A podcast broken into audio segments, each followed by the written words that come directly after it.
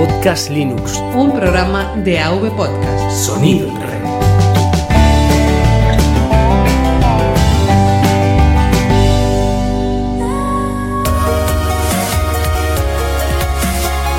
Bienvenidos a Podcast Linux. Un programa para usuarios domésticos del sistema operativo del pingüino.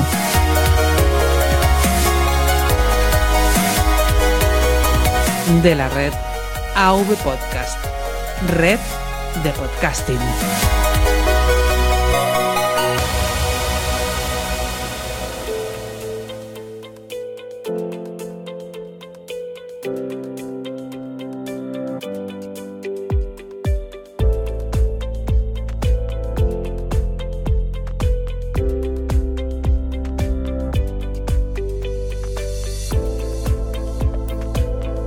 Muy buenas amantes de Genio Linux y el software libre. Estás escuchando Podcast Linux, el programa para usuarios y usuarias domésticos del sistema operativo del New y el Pingüino. Hoy en el episodio 46 tendremos un Linux Connection, las entrevistas para conocer más de cerca los proyectos y personas que presento en la sección Comunidad Linux. En esta ocasión tengo el lujo de compartir este espacio con Galpón, grupo de amigos de Linux de Pontevedra, y en especial con Miguel Ancho Bunzada y Antonio Sánchez. Ambos son los desarrolladores principales y coordinadores de la distro ligera Minino, uno de los grandes proyectos de esta asociación. Muy buenas Miguel y Antonio, bienvenidos, ¿cómo se encuentran? Buenas tardes, muy bien. Buenas tardes todos. Pues bueno, pues estamos aquí. Yo tenía muchas ganas de tener esta entrevista con ustedes para hablar de muchas cosas que realiza Galpón. Minino en especial, pero que echándole un vistazo a vuestra página y a todo lo que realizan, yo me he quedado bastante asombrado con galpon.org, que ya lo digo desde el principio, a todos los oyentes que se pasen por ahí y le echen un vistazo. Y lo primero, pues bueno, pues vamos a empezar a partir eh, lo que sería este, este episodio por, por el principio. ¿Qué es Galpón? Pues en Galpón somos una, una pandilla de, ya de amigos, eh, que somos todos amantes del software libre y eh, pues es una asociación legalmente constituida que tiene por fin pues la, difusión, lo que se conoce vulgarmente como evangelización, eh, en el mundo del software libre. Entonces apoyar cualquier iniciativa y desarrollar iniciativas en torno al software libre. Sí. Esto así como resumen básico. Eh, como resumen básico, pero llevan eh, 15 años hace poco que cumplieron, o sea que llevan un buen bagaje que se puede decir que, bueno, yo solo llevo 10 en Genio Linux y ya he visto un cambio bastante interesante en el software libre y Genio Linux en particular. Eh, ustedes habrán visto también mucho cambio desde esos inicios hasta el día de hoy. Bueno, pues sí, lógicamente, y, más los que ya tenemos unos años, ¿no? Eh, algunos recordamos eh, los rudimentos, eh, digamos, esa leyenda pétrica que hay sobre el GNU Linux, de que tenemos que trabajar todo dentro de una ventanita negra, ¿no? Pues digamos que algunos recordamos todavía los tiempos en los que la mayor, 90% del trabajo había que hacerlo desde la ventanita. Pero bueno, también recordamos que en otros sistemas operativos también teníamos que utilizar la ventanita. Te puedo hablar, por ejemplo, del sistema de la manzana, que también utilizábamos la ventanita para poder hacer cositas. O sea, tampoco era tan, tan, tan terrible, ¿no? Y sí, ha cambiado mucho, cambió mucho Linux, eh, cambió mucho la sociedad, cambió mucho GNU, eh, cambió mucho el concepto del software libre. Eh, desgraciadamente, en algún sentido, para mal, porque cada vez más se le identifica con el software gratuito y es algo que a mí me exaspera bastante porque el software libre cuesta dinero, no es gratuito. El que a algunas personas le llegue sin costo no quiere decir que sea gratuito. Pero sí, se ha cambiado mucho. Eh, Antonio, ¿tú desde cuándo estás en Galpón? ¿Desde los inicios también? Yo tengo que decir que es que yo no, yo no estaba en Galpón y es que además es que eh, Galpón, a ver, eh, yo no soy de Galicia ni de Vigo, soy de Sevilla y en realidad trabajo en Navarra. Soy maestro en Navarra y conocí a Miguel, o sea, la sociedad Galpón estaba antes de que nos conociéramos nosotros. ¿Y cómo fue entonces eso? Vamos a ver, porque aquí le has dado una vuelta a lo que es... Eh, eh, sería el 2006 o por ahí, ¿no? Creo. Eh, estábamos pues hablando en un foro de Guadalines, que en aquella época pues estaban trabajando en un... pues ya habían sacado algunas versiones de, de Guadamini, una versión ligera para ordenadores antiguos también, pero que dejaba bastante que desear. Entonces mm, parecía que la habían dejado un poco abandonada y no sacaban más versiones, no arreglaban lo que, lo que decíamos en los foros que había que arreglar. Y entonces, pues nos pusimos cada uno, sin conocernos, mm, prácticamente hacer el mismo trabajo. Y coincidimos en un hilo de ese, de ese de ese, foro, de un foro de Guadalines, y, allí mismo, mm, no me acuerdo cómo fue, creo que comenté algo de que iba a hacer una distribución que se llamaría Minino, y, y entonces me escribe Miguel y me dice, oye, que es que yo estoy haciendo también eh, algo parecido, ¿qué te parece si aunamos fuerzas y tiempo y esfuerzos y hacemos algo juntos? O sea que nace todo de, una conexión, digamos, y a partir de ahí eh, no tenía, e, evidentemente, es que mm, eh, todavía le estoy dando la vuelta al territorio español para ver de dónde has ido. Acabas de decir que tú eras de Andalucía, pero trabajas en... Navarra. En Navarra y, madre mía, ¿eh? Madre mía. Si, si yo me uno ya, ya tenemos el 80% del territorio español, ¿eh? La verdad es que muy bien. recuerdo que en aquella época nosotros utilizábamos en el Groovy eh, una joyita que estaba desarrollada por la gente de Guadalinex, que era la Mini 2004. Eh, la Mini 2004 llegó un momentito, eh, un momento en el que, digamos, atascó, porque uno de los problemas que teníamos era poder instalarle el AviWord con compatibilidad ODF para poder utilizar los formatos de, en aquel momento, OpenOffice, ¿no? Y eh, no, no, había forma de, de instalárselo, ¿no? Eh, paralelamente empezaron a trabajar eh, la gente de Guadalines, a trabajar con la Guadalines V2, me acordaré toda la vida del nombre de V2, pero la basaban en Ubuntu y era muy torpe. Y como, como comenta Antonio, pues hablábamos, hablábamos, y, pero claro, nadie, nadie conseguía arreglar nada.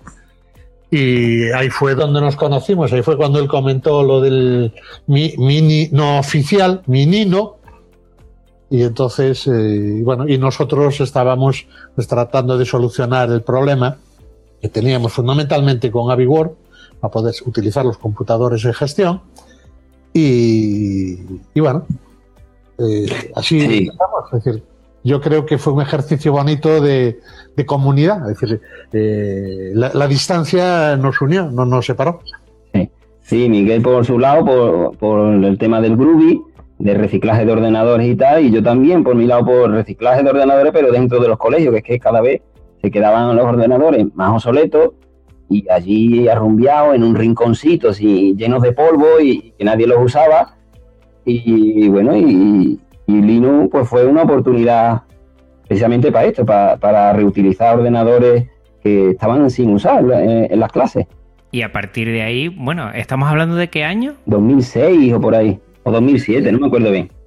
empezamos, a, empezamos a trabajar, digamos, a la, fue a finales del verano de 2006 que empezamos a, a trabajar y eh, en el 2008 es cuando realmente digamos, nos fusionamos, es realmente en el, 2008, en abril, concretamente, en abril del 2008. Pues fíjate que yo creía que lo de Minino, que era el gato que tanto se dice, que era muy o entendí eso lo que me comentaron al principio, que era una palabra muy gallega. Y, y, ahora que sea del mini no oficial, se me cayó, se me caí encima también, eh, bueno, una, cosa que desconocía. Pues fíjate tú por dónde. Bueno, los dobles sentidos se usan mucho en la, en la terminología linuxera. Eh, sí, sí, sí, sí, pero bueno, que, que ah, como algo pequeñito, o sea, yo, claro, yo lo primero que pensé es, pues un menino es un, bueno, un ser pequeñito que hay que mimar mucho y que con su, dentro de su pequeñez, eh, bueno, pues, pues da mucho juego. Y fíjate por dónde es lo otro, pero, pero que me mm, tiene su sentido y, lo veo muy bien, la verdad, que me gusta mucho. Sí, sí, no, tiene, tiene ese doble sentido que además es, de hecho nosotros lo estamos buscando constantemente, porque además jugamos incluso con el doble sentido, incluso con el gallego, ¿no? En el caso, fíjate que Minino, nosotros lo escribimos en forma camel case, es decir, como mini no, todo junto, pero es mini no, no es minino, es mini no. Es decir, es eh, la, esa unión, igual que en pícaros, por ejemplo, en, en gallego pícaros es niños, entonces, eh, en castellano tiene otra connotación, travieso, incluso puede tener incluso una, alguna, eh, alguna connotación un poco menos agradable, ¿no? Lo del término de pícaro. Pero en, gallego son niños. O sea, los niños justamente en la edad a la que va destinado pícaros, pues aquí se les llama pícaros. Entonces, pues jugamos constantemente y además termina eh, con el OS final de sistema operativo al final. Pues está muy bien, la verdad es que mm, les tengo que asegurar una cosa. Claro, empieza el menino, cuando arranca sale un maullido muy interesante de un gato, que la primera vez que lo oyó mi novia que estaba al lado, se pegó un susto. Y digo, no, no, que estoy con un nuevo sistema operativo, tú tranquila. Y ella me miró con esa cara de decir, es que son unos frikis ustedes. No pueden empezar con otro sonido. Digo, es que es mi niño y le estuve explicando todo. Pero claro, ahora esta explicación a mí me gusta más también, que nace de la necesidad, por lo que veo, ¿no? Eh, se juntan dos posibilidades, eh, sobre todo Antonio, al, hacer eh, una versión mini no oficial, junto con Galpón, entiendo yo, que también tenía esa necesidad de sacar de lo que sería de la Universidad de Vigo, si entendí bien al principio, esos ordenadores obsoletos que también tenemos que darle una segunda oportunidad. Ordenadores obsoletos, yo diría ordenadores eh, en desuso, porque obsoleto eh, tiene una connotación también un poco negativa. Sí. Pues exactamente eso, exactamente eso. Y, me gusta sobre todo porque le damos una oportunidad, una cosa que no debemos retirar, siempre esa, esta conciencia que tenemos eh, los que somos amantes del software libre es que, bueno, tenemos que utilizar las cosas de la mejor forma posible sin caer en, bueno, en el aspecto más consumista, que también creo que, es muy interesante. Y me ha parecido fascinante porque sobre todo Minino eh, da unas posibilidades. Yo lo estoy diciendo a los cuatro vientos de que la gente utilice Minino sobre todo por el rendimiento que le saca a las máquinas antiguas que yo mm, tampoco es que soy un gran conocedor de todas las distros ligeras, pero esta me ha llamado mucho la atención por dos, dos, facetas. Yo creo que primero sí me gustaría que habláramos un poco de los scripts iniciales que tiene, que es una pasada. Y segundo, sobre todo para los que utilizamos el castellano y ustedes también eh, que utilizan el gallego, eh, la traducción es totalmente completa, cosa que no he visto en otras distribuciones y que para los más pequeños pues se agradece. Sí, es que aquí está muy cuidado. ¿eh? Sobre todo Miguel es el que más cuida, es detallista al máximo en ese aspecto, en el aspecto de las traducciones. Y bueno, y en cuanto a los scripts iniciales, es que precisamente hemos eliminado todo lo que creemos que, muchas veces vienen las distribuciones con un montón de servicios, un montón de, demonios, ¿no? Que se llaman así comúnmente eh, a los inicios, que es que nadie los usa. Y eso pues si, si se pueden quitar del inicio, pues la distro se, le nota que arranca más rapidita, que, tiene más fluidez, que, consume muchísima menos RAM. Coméntanos un poco cómo, cómo nace esa idea de sacarle partido a la distribución para que sea tan liviana y tan potente a la vez. Mira, bueno, hay, hay digamos, dos dentro de, de Minino. Hay dos líneas de trabajo en las que nos, un poco nos fuimos separando, especializando Antonio y yo para, para no, no colisionar, lógicamente, ¿no? Y, optimizar el trabajo. Digamos, por un lado, eh, teníamos una, una idea eh, que justamente contrastaba con todo lo que había en el mercado. Había ya unas cuantas eh, distribuciones ligeras, pero mm, algunas no nos servían porque no eran Debian. Y tanto Antonio como yo somos Debianitas Y entonces, pues eso, encontrarnos con Antix, por ejemplo, claro, ese Slack eh, no, no, no nos aclaramos con ella. Eh, Ubuntu sabemos que desde el momento en el que estás utilizando ese kernel que ya está engordado, que ya es mastodonte en sí mismo, entonces aligerarlo pues es un trabajo infernal, ¿no? Entonces eh, pensábamos que la, la esencia de, la idea era eh, trabajar con Debian. Y entonces ahí empezamos a probar, a probar, a probar. Y, por ejemplo, seguimos utilizando, igual que, que se utilizaba en la Quadalinis Mini 2004, seguimos utilizando el iWindow Maker, pero el iWindow Maker Antonio lo cogió con mucho cariño, no sé si se acordará, que eh, la gente se asombró porque empezaron a ver eh, las ventanas con, con, los bordes redondeados en iWindow Maker. Y dice, no, es imposible. Bueno, pues Antonio consiguió trabajarse el todo para que salieran eh, las esquinas redondeadas, ¿no? Y, bueno, y hacer el trabajo de aligeración. Yo me fui por otra vía, un poco más por, por la vía del idioma, de hacer otras, otras historias más, de probar eh, navegadores, ir probando, probando para ver cuáles eran las, las herramientas que debíamos instalar. Por cada una que instalábamos probábamos 40 y fueron muchas, por ejemplo, horas probando navegadores, ¿no? Y luego que dentro de cada configuración, eh, cuando instalas alguna cosa, algún navegador, también tienes la posibilidad de, tunear, digamos, e, esa aplicación para que vaya más ligera, que eso es, multiplicar. Se ha dicho que hemos probado 40 aplicaciones, pues multiplícalo por el trasteo de esto se podría aligerar de otra manera, se podría, podría, podríamos hacer que esto fuera un poquito más rápido toqueteando un poco en las configuraciones, me refiero.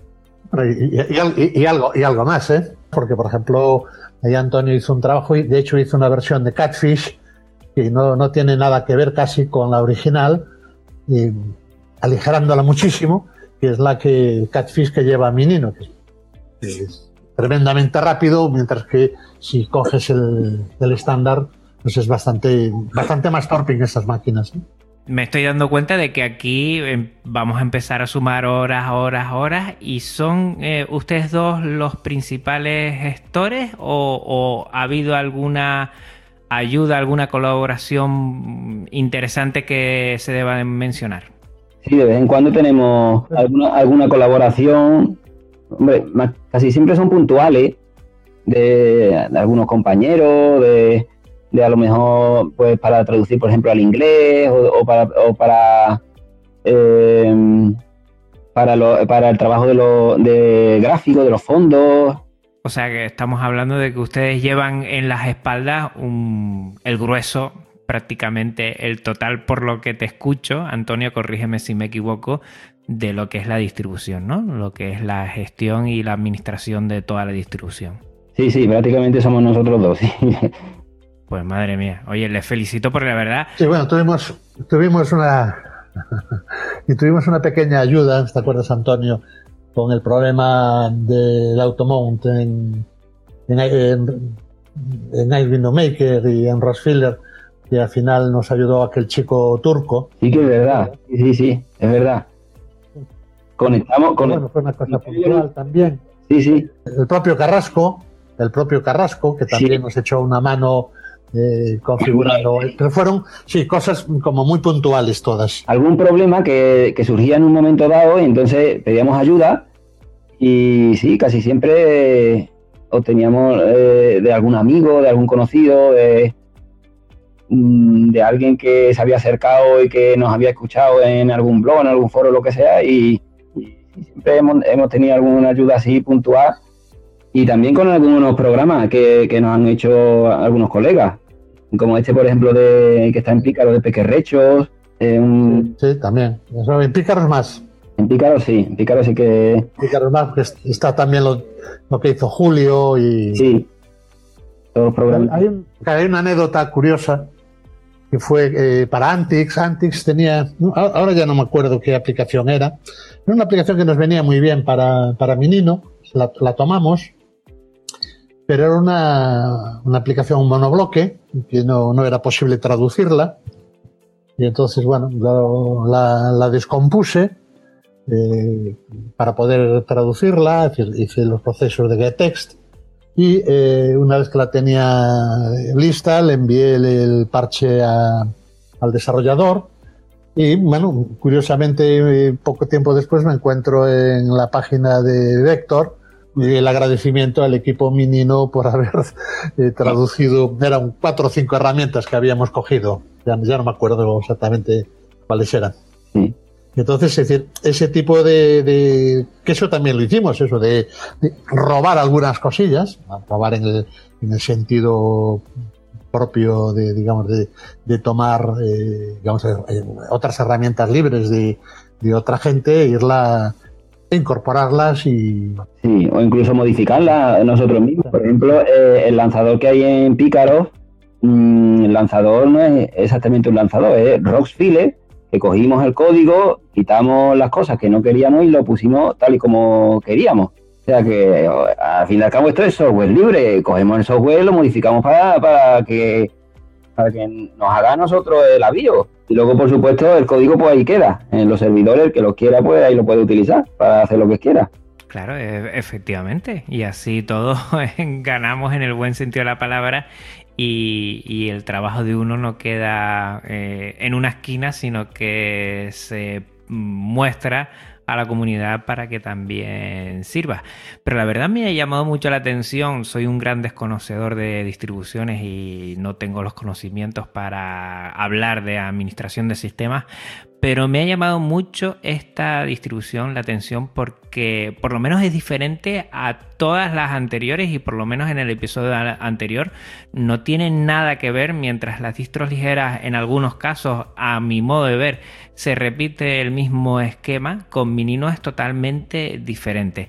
Cuéntenme algo de lo que se sientan orgullosos de decir de, mira, Minino es esta distribución ligera que no creemos que funciona por esto. ¿En qué sentido ustedes se sienten muy satisfechos con algo de Minino? Antonio, empieza tú.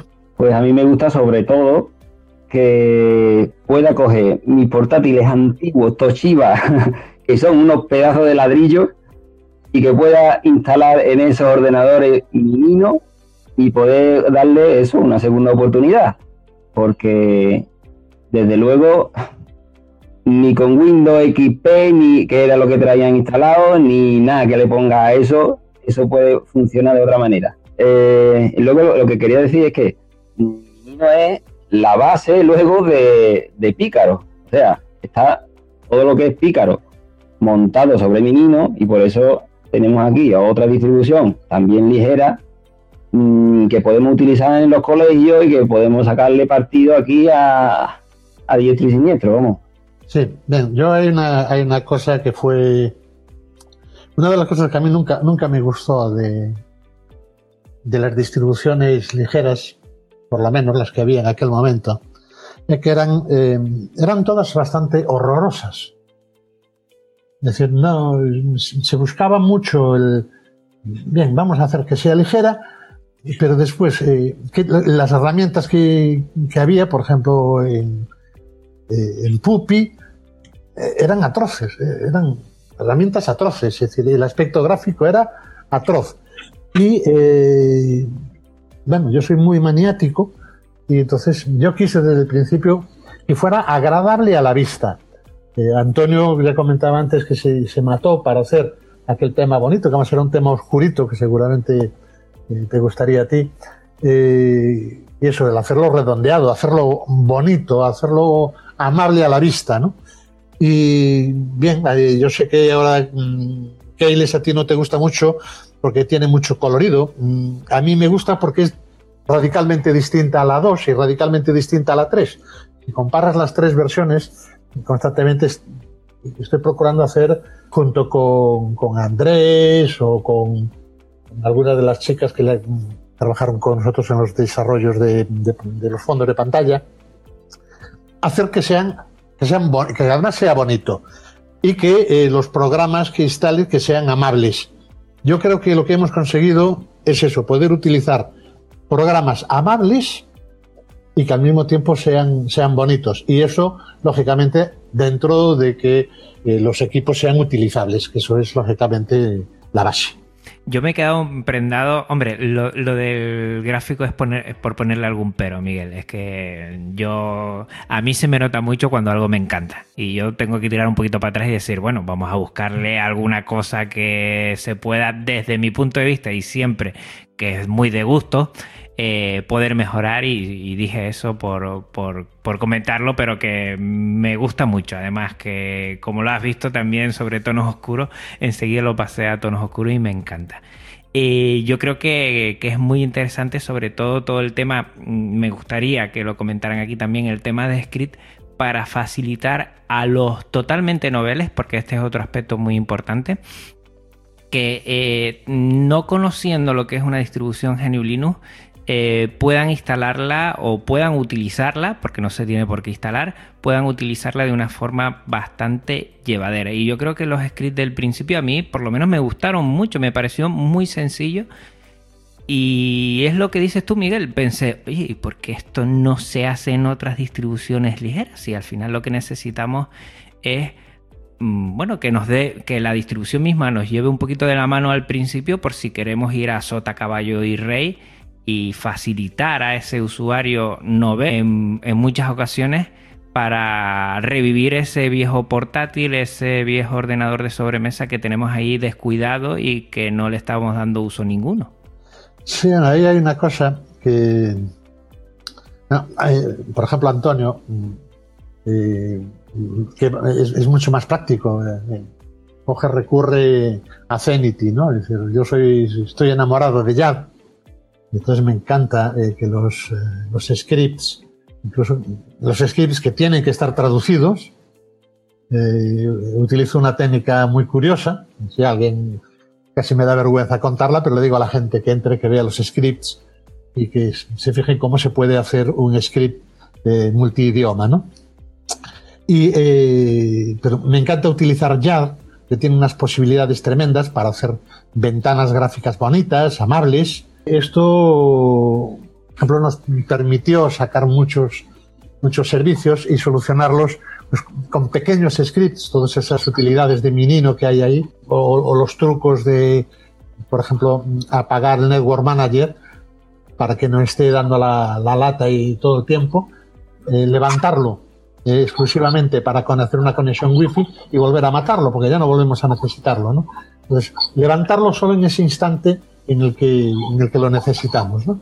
Entonces, claro, e, esas pequeñas cositas empiezas a robar un poquito aquí, un poquito allí, otro poquito allí, un poquito allí, y cuando te das cuenta, pues robaste 200, 300 megas de RAM y dices, hombre, gracias a eso pues me funciona en, en equipos, pues eso. Eh, aunque hoy ya prácticamente un giga lo tiene ya casi cualquier equipo de 12 años, pero mm, Keyless yo lo vi trabajando con 512. Sí, incluso 200. Sí. Se toman las cosas con calma, pero, pero, sirve para trabajar. Las otras versiones, mm, como por ejemplo la de Alguadaira, por ejemplo, esa eh, todavía se puede instalar en ordenadores muchísimo más antiguos. Sí, porque nosotros mantenemos en los repositorios eh, las versiones antiguas, o sea que se puede llegar a utilizar equipos, incluso creo que, si no recuerdo mal, podemos estar trabajando todavía con 386. Ya que... Sí, sí, con 386. Se puede, instalar el ir en un 386. Yo lo tengo abajo instalado en un 386. No, de hecho, en Artabros, Madre Artabros dejamos. Qué recuerdo.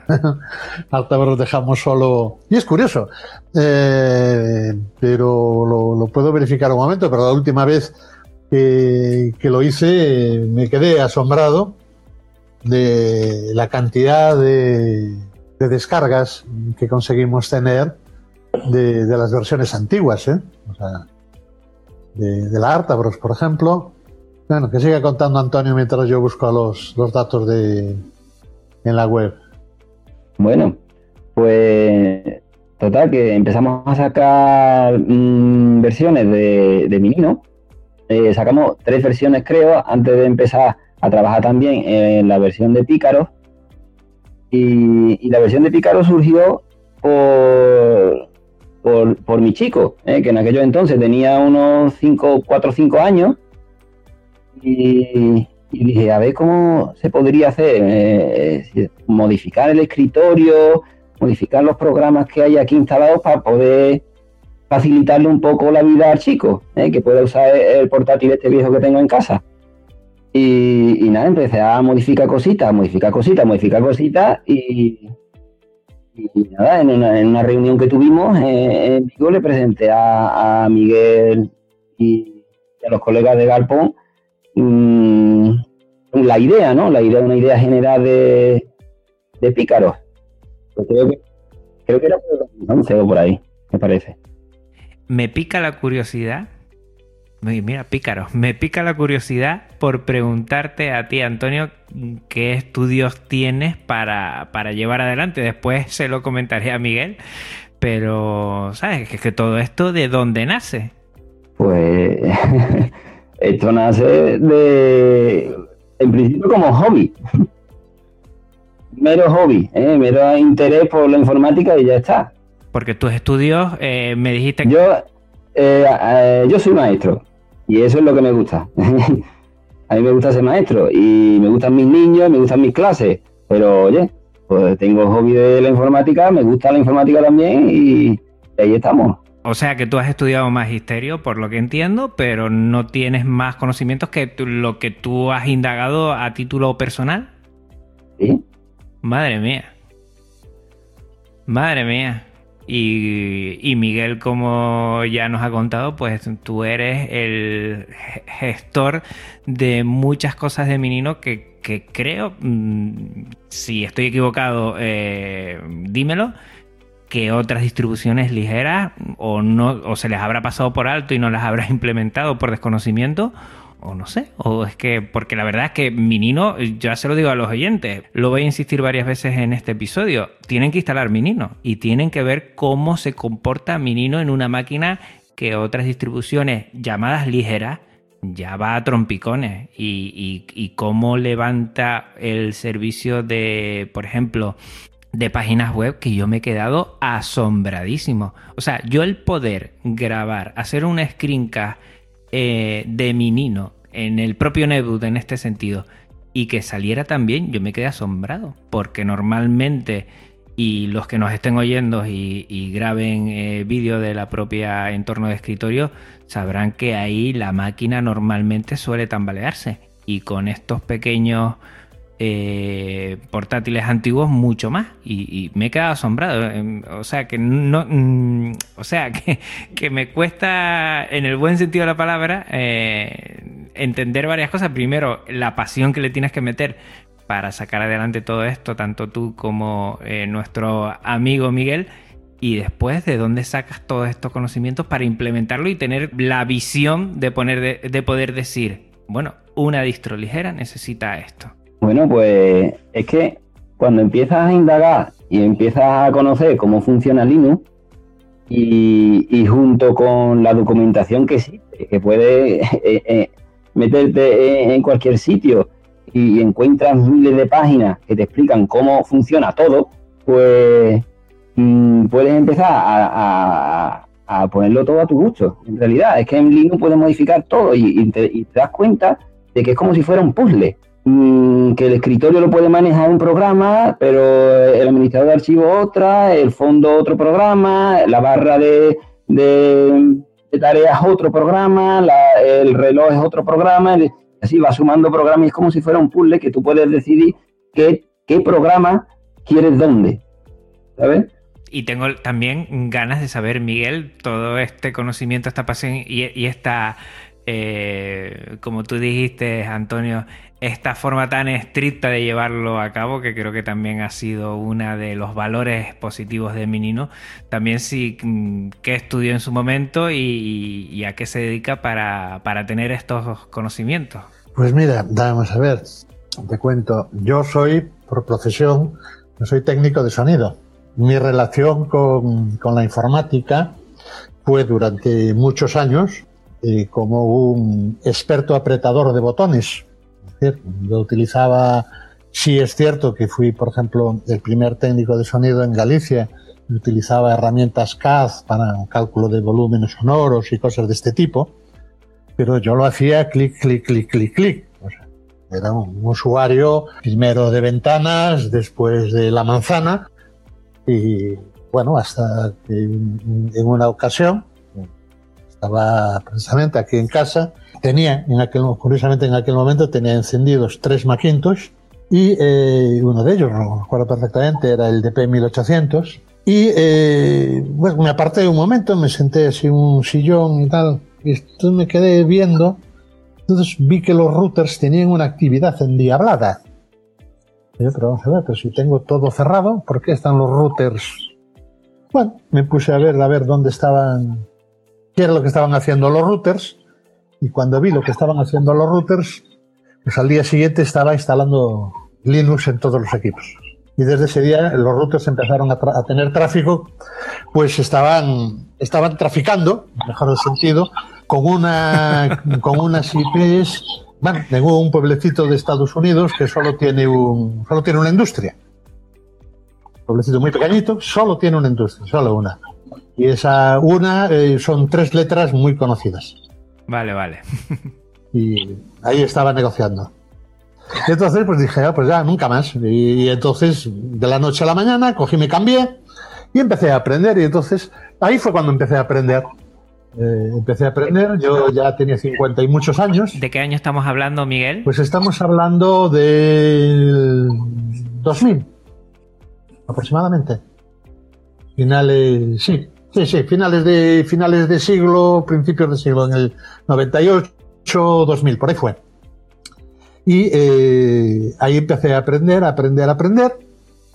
Y la gran ventaja que tiene, que tiene este entorno maravilloso en el que estamos nosotros es que hace que aprendamos, así como los otros, eh, los otros sistemas operativos te dedican, eres un mero usuario, eh, aquí puedes convertirte en alguien que si tienes un poquito de curiosidad, está claro, puedes empezar a interactuar, empiezas a... Yo, bueno, hace muchos años, muchos, muchos, había aprendido, había hecho unos cursos para programar algo en, COBOL y en BASIC.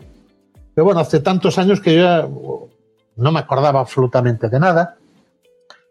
Y eh, pues aquí empecé, empezamos a trabajar en su momento con Bash.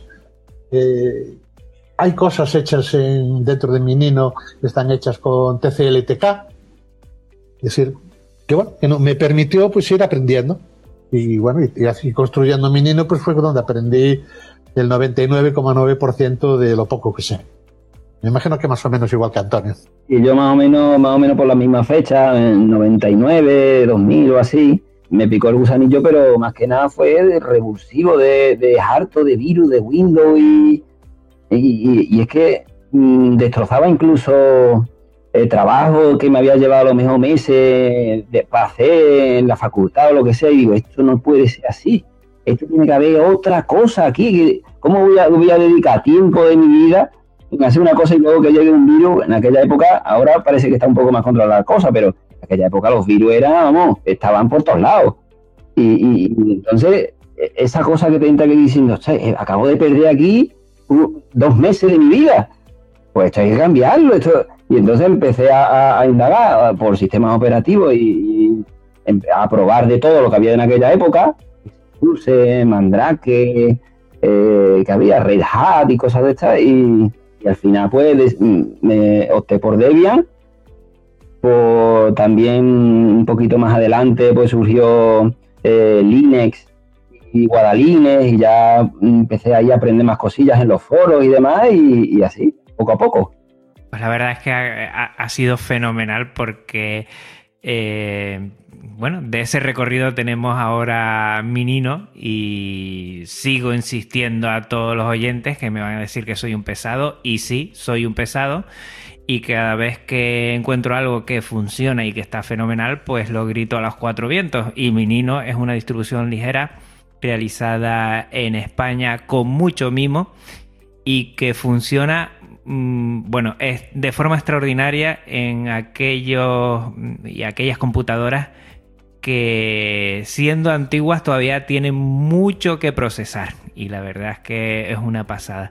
A mí es que me encanta el tema de, del reciclaje, el tema de darle una segunda oportunidad, que los más pequeños, nuestros más pequeños también conozcan lo que es otra forma de ver eh, lo que es el consumismo y que vean que con poco y con mucho mimo, con poco digo de recursos de ordenadores, con mucho tiempo, muchas ganas y con mucho mimo se puede conseguir cosas como esta que, ojo, eh, ponen eh, a las otras distribuciones ligeras en su sitio, en su sitio. Y yo esto es un reconocimiento que quería hacer en general a Galpón y en especial a ustedes dos.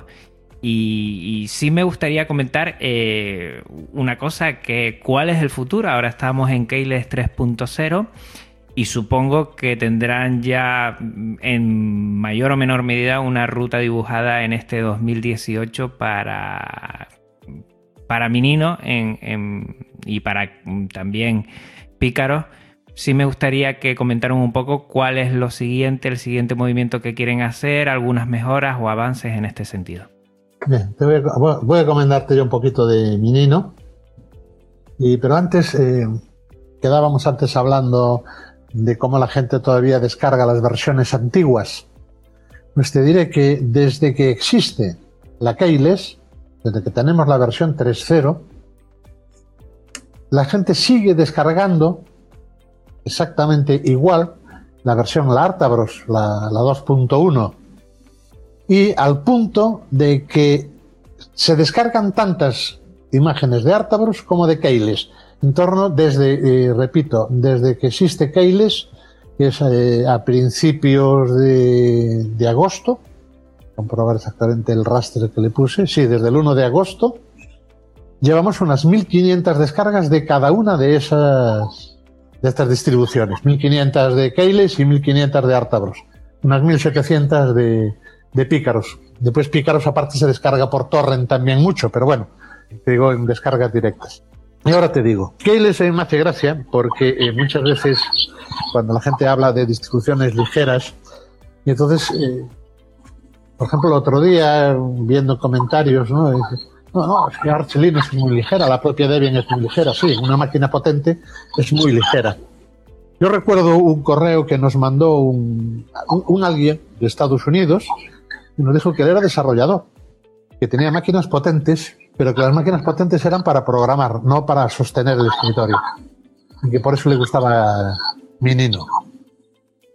Esta es una, una, de, una, de, las, de las partes bonitas. Y es lo que yo un poco estoy siempre procurando dentro de Minino. Ahora, por ejemplo, estoy la próxima, la versión de este año lleva, bueno, aparte de pequeños retoques, pequeños ajustes, y siempre vamos detectando algún pequeño error. Y eh, la integración de, de la instalación UEFI. La, la, versión de 64 bits probablemente desaparezca. Estamos viendo que no, no, no tiene sentido. Se descargan muy poquitas además y no tiene sentido ninguno. Lo habíamos hecho pensando fundamentalmente en UEFI, pero como UEFI eh, se puede hacer la instalación con 32, pues seguramente será esa la ruta cara, cara a este año. Y cara al año que viene, pues ya Seri le corresponderá seguramente eh, subir a estrecha. Y ahora Antonio que nos cuente las, el plan de, de, de pícaros. Sí, porque como nos hemos separado así un poco de el mantenimiento, eh, eh, Miguel está dedicando más a, a Minino y yo me estoy dedicando más a pícaros, pues es que en pícaro, como es algo mm, totalmente diferente a, a mi niño en el sentido de que tiene mm, cientos y cientos y cientos de programas para hacer de todo, el mantenimiento es insufrible, en realidad. Entonces, eh, actualizar pícaros es eh, el problema, el principal problema que, nos estamos encontrando. Al final, lo que hacemos es eh, actualizar solamente aquellos programas que nos interesan, pero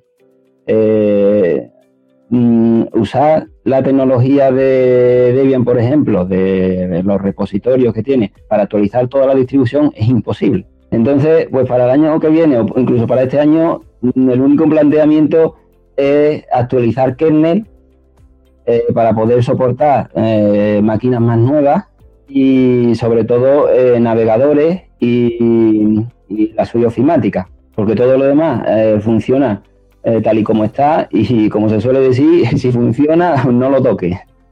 eso está claro. Si funciona, no lo toques, que así va bien. Y además, si va muy bien, pues tocarlo lo mínimo posible. Eh, yo también pensando ahora. para nosotros. Eh, sí, sí, dispara, dispara. Para nosotros lo, más importante es la. Es la. Fundamentalmente decir, las actualizaciones básicas de seguridad. Y después, por ejemplo, sobre todo en el caso de, caso de Pícaros, que es lo que dice Antonio, es que cuando, cuando la pruebes, verás que es impresionante. Es decir, los 4 gigas que ocupa están perfectamente justificados. Son, son casi 10, pero bueno. 4 gigas comprimidos. sí, bueno, eso cuando... Claro, 4 gigas comprimido en el, en el USB, ¿no? Sí. Que de hecho no, no, eh, no cabe en un, en un, USB de 4 gigas. No cabe. Por muy poquito, pero no cabe en un USB de 4 gigas. Y, eh, y lógicamente tampoco en un, DVD estándar. Entonces, eh, claro, la, complicación ahí es grande. Así como en Minino procuramos que sea todo lo contrario, poder actualizarlo, poder estar constantemente, eh, instalar cualquier cosa, pero eh, el, problema más grave ya lo pasamos, que fue superar el, el System D, y que el, porque que, que el System D no nos destrozara, y por eso tuvimos ahí, Mini nos retrasó casi un año, el Keyles se retrasó casi un año por culpa de poder eh, esquivar los problemas que nos causaba y sigue causando el System D. En Picaros es otra filosofía radicalmente distinta. Por eso, Antonio se preocupa de hacer siempre una versión para el comienzo de cada curso. Sí, eh, actualizar eso, las cositas más imprescindibles y ya está. Porque es que, eh, es, que es imposible. que, mm, además es que el trabajo que tiene Pícaro es inmenso, porque los programas no solamente son una colección de programas instalados y ya está, sino que eh, están, digamos, utilizados y sabiendo eh, sabiendo lo que necesita cada uno, además tiene pues todas las librerías que, necesita, algún programa extra que necesita, por ejemplo, eh, eh, o plugin o complemento. Mm, en Firefox, por ejemplo, ya está el, complemento para descargar vídeos, música y todo esto. en LibreOffice hay un complemento pues para que te dicte lo que has escrito o para que eh, te subraye las sílabas o cosas así, ¿no? O que te haga una presentación en un momento o arrastrando simplemente unas cuantas imágenes. Eh, son cosas que hacen falta en los colegios y, que no traen normalmente eh, el programa original, tal y como te lo descargas de, repositorio. Pues como eso, mm, casi todos los programas, por ejemplo, ves Inkscape o Jim y están llenos de Mm, de complementos que no trae el, programa original, ¿sabes? O sea que instalar y sin problema alguno ahí ya tienes todo. Esa es la filosofía de Pícaros, ¿no? Ahí está. Y, sin preocuparte de, de hecho, eh, cuando picas eh, en, los lanzadores, no se llaman normalmente como, eh, no sé, el nombre del programa, porque la gente, pues, o los niños, los maestros no conocen los nombres de, Mm, de los programas en Linux. Entonces, que tú le digas Jim, pues no le dice nada, pero si tú le dices un editor de gráfico, pues a lo mejor sí, ¿sabes? Cosas así. Entonces, están también renombrados para, hacer un poco más fácil la vida a, los alumnos y a, los maestros y a los padres también, porque también hay programas que están pensados para los padres. Pero ojo, no es la estrategia aquella que se había utilizado en Linux de a la vigor llamarles Pronceda. No, no, no. la técnica que sigue Antonio es eh, mucho más directa, es decir, es cómo se puede buscar. Pues esto se va a buscar por procesador de texto. Bueno, vale, pues no se llama LibreOffice, se llama procesador de texto. Entonces la gente ya sabe lo que va a buscar. Eh, herramienta de diseño. Punto. Herramienta de diseño. O sea, no es, eh, digamos, hacer esas complicaciones como se habían hecho en su momento en Linux que, hacían que nos volviéramos un poco locos todos tratando de interpretar qué, era qué, ¿no?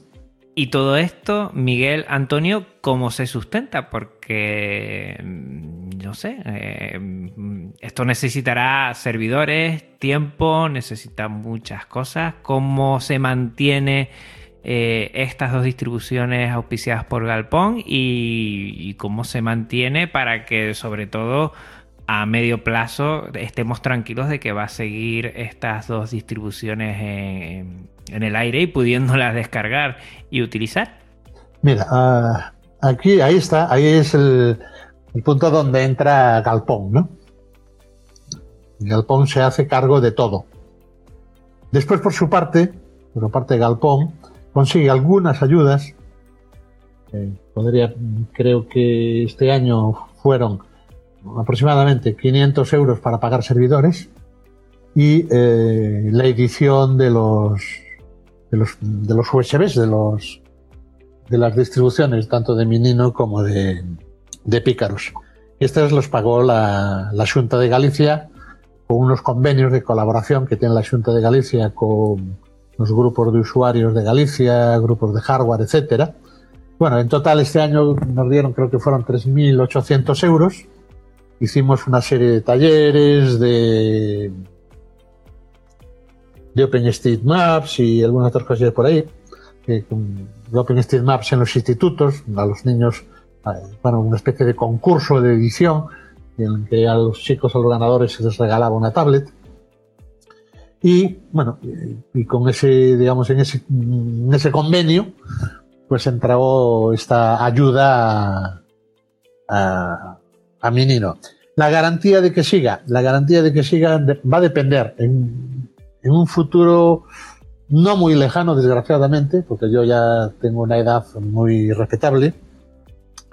Y eh, necesitamos gente que, venga, que entre, que tenga las cosas Claro, que tenga las cosas tan claras, eh, Antonio y yo prácticamente nos entendemos también, tenemos el concepto tan claro de lo que queremos, de cómo queremos que sea una distribución ligera, que, nos, va de natural el hacer las cosas así, ¿no? Entonces, alguien que tenga algunos conceptos así de claros y que pueda pues eh, ir eh, tomando nuestras posiciones. Y eh, Galpón sigue apoyando, seguirá, yo confío en que siga apoyando durante muchos años esta, esta iniciativa. Ya son muchos años y creo que tienen ganas de seguir. Miguel, no puedo seguir el episodio sin preguntarte y sin que te sienta mal y sea una falta de respeto tu edad. Pues 64 años. Y ahí dale que te pego, por lo que veo, ¿eh? ¿No, Antonio? sí, sí, dale que te pego. sí, no, además es. Eh, para mí ya casi es una pasión. Por ejemplo, yo trabajo mucho, estoy trabajando mucho en el, terreno de la traducción al gallego. De hecho, yo coordino, por ejemplo, la traducción de Ubuntu aunque bueno, ya hace tiempo que no traje. En su momento, en su momento, cuando yo estaba trabajando firme en Ubuntu, pues este sí es una pequeña flor que me voy a echar porque quiero, quiero aprovecharla. En, en aquel momento, el equipo gallego era eh, de los equipos comparados con nuestro entorno más próximo, comparado con, eh, con el, por ejemplo, con el catalán o con el portugués, éramos diez veces menos traductores. Es decir, donde nosotros estábamos 10 personas, pues eh, en Portugal o en Cataluña había 200 personas trabajando en la traducción. Eh, durante varios años nosotros conseguimos tenerlo traducido al 100%, estar en las primeras posiciones, las primeras, digo, la primera, la segunda, por ahí oscilando, primera, segunda, primera, segunda, en el ranking de volumen traducido. Solamente nos ganaba el español.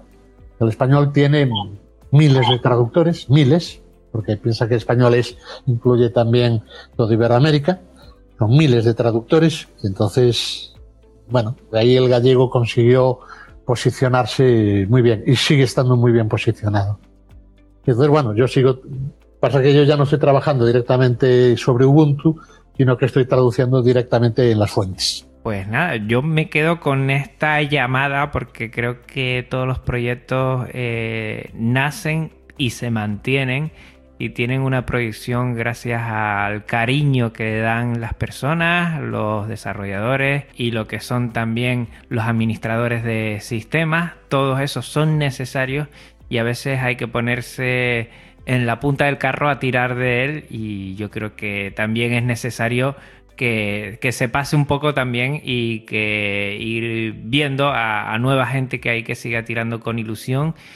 Me quedo yo, eh, vamos, increíblemente eh, sorprendido del nivel que tiene esta distribución ligera al coste. Hace mucho tiempo tuve por aquí también al que es el principal desarrollador de Antergo y me llamó mucha la atención, pero yo creo que ustedes todavía son menos, eh, bueno, menos personal humano para llevar a cabo esta distribución y insisto con una filosofía que no he encontrado en otras distribuciones ligeras eh, y se nota el, cariño y la constancia de ambos, de ustedes dos, eh, cómo la llevan adelante y cómo está, bueno, tan, tan afinada que poder utilizarlo para, por ejemplo, eh, navegar con varias pestañas en un navegador y, que se vea tan robusta, tan fluida que da la sensación de que estás con otro equipo. La verdad es que yo ya con eso yo creo que, lo dice mucho. Eh, notarán el cariño y, el aprecio que tienen por el software libre tanto de Miguel como de Antonio.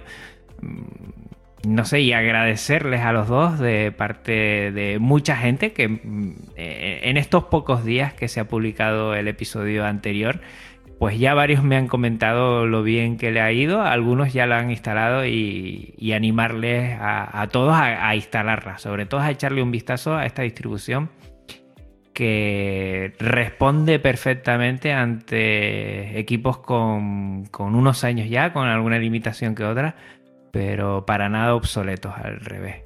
Eh, no quisiera terminar sin que comentar un poquito eh, las formas de contacto para que la gente que igual le ha picado un poquito más la curiosidad y mira tú por dónde, pues quieran eh, aportar al proyecto Minino, al proyecto Pícaros o muchos otros proyectos que están detrás eh, auspiciados por Galpón, pues bueno, pues se puedan unir o puedan ponerse en contacto con ustedes para echar una mano, preguntar algo, lo que, lo que vean necesario. Ir a la página web eh, que es minino.galpón.org y, y ahí, bueno, ya pueden ver todo, verán justo según entran en la, primera noticia que pueden, que pueden ver, eh, porque la tengo la tenemos congelada al principio. Ah, no, la eh, no, es en Galpón, no, no es en Minino. Pero bueno, en, en, en Minino lo pueden ver también que hay, eh, tenemos tres canales en, Telegram. Son el canal Galpón, ¿eh? así, tal cual, arroba Galpón. El canal Pícaros, que es tal cual, el canal arroba Pícaros. Y el canal Minino, que ahí sí que ya se nos habían adelantado, y entonces es el canal arroba Galpón Minino a través de esos tres canales pues pueden ir recibiendo información puntual de lo que vamos haciendo y eh, sobre todo en la página web, ya digo, es, repito, es minino.galpón.org. Y si quieren conocer a Galpón, es simplemente galpón.org. Yo les invito a todos los oyentes, lo voy a dejar en las notas del programa para que les sea muy sencillo acceder a toda esta información invito, insisto, eh, no me cansaré de decir que aquí tienen, bueno, una distribución hecha con mucho cariño, que se nota mucho, que yo que soy un total ignorante de lo que es el desarrollo, de lo que es toda la administración, pues yo lo he notado. Con diferencia, el que más o menos sepa se topará con él, con esta distribución, con Minino y verá todo lo que hay detrás. Yo creo que merece la pena. Eh, lo dije al principio, eh, antes de empezar a, grabar el episodio, que mm, he tenido eh, con ciertos proyectos, con ciertas asociaciones, la sorpresa de ir buscando una cosa y encontrarme con ellos. Con Galpón y con Minino me ha pasado lo mismo.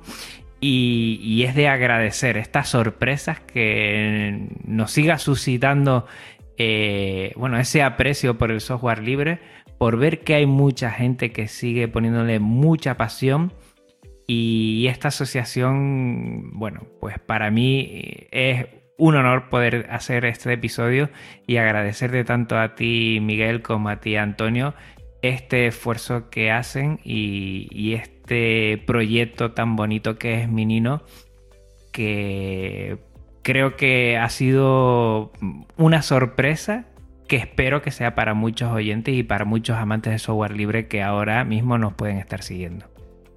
Pues gracias a ti también, Juan, por, llevar a cabo eh, este, estos podcasts. Igualmente darte las gracias, Juan, porque nuestro trabajo, si la gente no lo difunde, tampoco llega a ninguna parte. Esto también es eh, muy importante. Y bueno, eh, quería hacer un, un sobrecomentario a un comentario que te hicieron,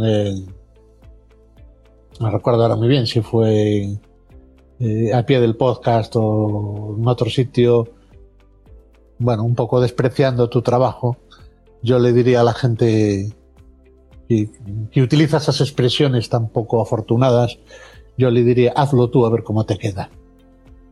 Así que Juan, ánimo y sigue para mí, bueno, yo siempre, yo soy muy positivo, yo también soy maestro y yo creo que, bueno, un, pequeño tropiezo no nos hace mm, quitar el, gusto por un buen viaje o una buena caminata, ni mucho menos. Y además, pues, eso ni no tiene nada que ver con la de comentarios positivos, no hacia mí ni hacia el trabajo, sino hacia la pasión que le pongo, porque es lo que sé hacer mejor. Por lo menos meterle pasión, intentarlo hacer lo mejor posible, intentar que la gente eh, entienda que esto es una alternativa al software libre que está ahí, que se puede coger, que lo grande del software libre mm, no es el código, lo grande del software libre es la comunidad, comunidad que hacen ustedes, comunidad que podemos hacer todos, tanto desarrolladores, administradores de sistemas, simples usuarios como, como el que les habla,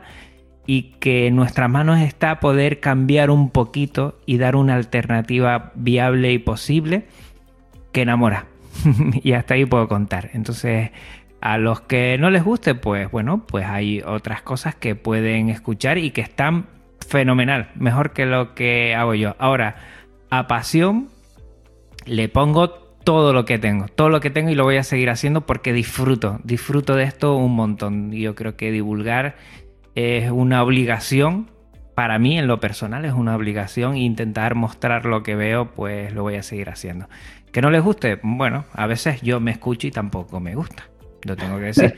Pero ahí estamos, mejorando e intentando mostrar muchas cosas, entre ellas Galpón, que intentaré, bueno, seguirle los pasos y de nuevo, eh, muchísimas gracias Miguel, muchísimas gracias Antonio por darme este ratito, por darnos a todos los oyentes también este espacio y a seguir fuertes, a seguir con ganas y con esa pasión que creo que nos distingue de, otras personas que igual, bueno, pues ven la vida de otro color. Nosotros lo vemos de un color fantástico y con eso nos quedamos. Yo, me, yo me queda simplemente lanzar, lanzar un reto eh, a ti, a todos los oyentes, y es a que probéis pícaros, sobre todo si estáis en el mundo de la enseñanza y o si tenéis niños pequeños en casa. Hay alguna gente por ahí, algunos bloggers que esperan siempre nuestras versiones de, pícaros como agua de mayo, dicen, para actualizarle los equipos de sus hijos o sus hijas, los pequeñajos, para que vayan disfrutando.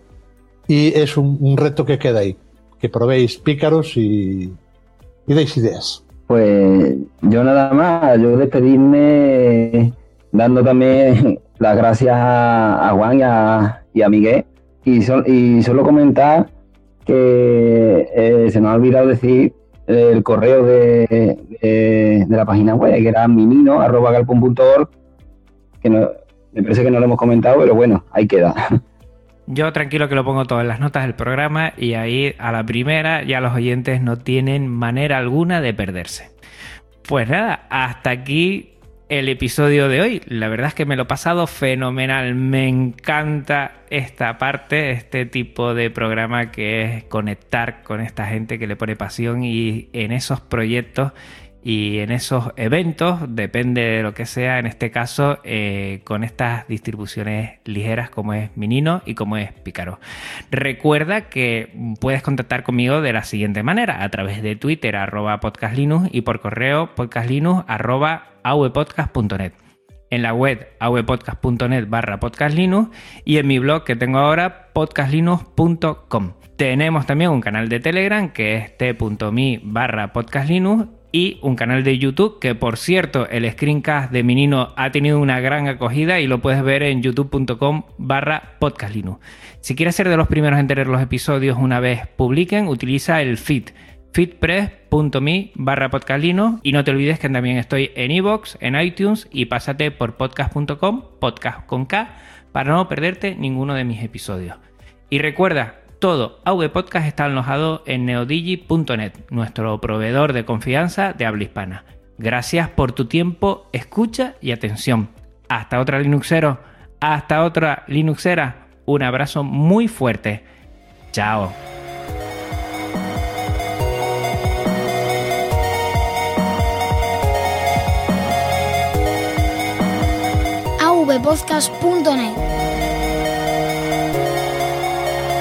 De podcasting.